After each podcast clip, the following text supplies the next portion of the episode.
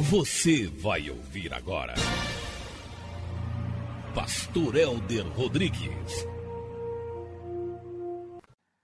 Santo e bendito seja o nome do Senhor Jesus Cristo, a Ele toda a honra e toda a glória sejam dadas para sempre. Nós chamamos, Senhor, e glorificamos o Teu nome, porque de glória em glória o Senhor tem nos conduzido o teu amor permanece para sempre. O Senhor nos amou primeiro e por isso nós chamamos.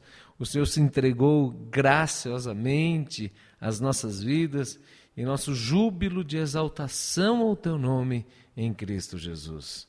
Veja que em Provérbios 23, no versículo 12, diz o seguinte: Dedique a disciplina ao seu coração e os seus ouvidos às palavras que dão conhecimento. Dedique a disciplina o seu coração e os seus ouvidos às palavras que dão conhecimento. Tudo que é importante que vamos fazer nesta vida e alcançar é fruto da graça de Deus, da bondade do Senhor, da misericórdia do nosso Senhor. Mas também ela é um reflexo da disciplina. Não existe nada de importante que você vai conquistar se não houver perseverança, se você não insistir, se você não for disciplinado. Não se aprende inglês da noite para o dia. Não se aprende a tocar um violão da noite para o dia. Não se aprende a andar de bicicleta sem antes cair. Não se aprende a andar, a, a nadar sem ter dificuldade. Uma criança, ela aprende a andar porque ela levanta e cai, levanta e cai muitas, dezenas de vezes, até que ela tenha o equilíbrio necessário para andar. Então, a disciplina, ela é essencial na nossa vida. E quando nós somos disciplinados, ah, você vai dar pequenos passos no dia a dia, mas quando você olhar para trás, você vai ver o quão distante você andou. Então a palavra de Deus diz: dedique a dedicação, a disciplina, o seu coração. O coração é a fonte de toda a vida. Daí que surgem as emoções, daí que leva ao ser, à integridade, ao caráter. Então diz: discipline seu coração, dedique a disciplina do seu coração para viver uma vida plena para arrancar os matos do pecado e para cultivar as virtudes que Deus já te deu. As virtudes elas devem ser cultivadas, devem ser aplicadas, mas os matos, as ervas daninhas devem ser arrancadas e isso requer dedicação. E aí ele ainda fala um pouco mais longe, ele diz: e os seus ouvidos às palavras que dão conhecimento. O meu povo se corrompe, diz o profeta Oséias, por falta de conhecimento. O conhecimento é a matéria-prima da sabedoria.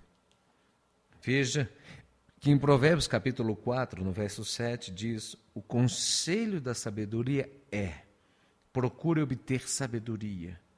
Use tudo que você possui para adquirir entendimento.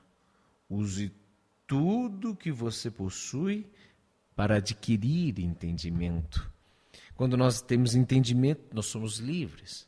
Quando nós temos discernimento, nós somos pessoas mais afortunadas, pessoas que passam por menores problemas menores, ou quando temos os problemas, sabemos enfrentá-los de uma maneira melhor. A verdade, ela é libertadora.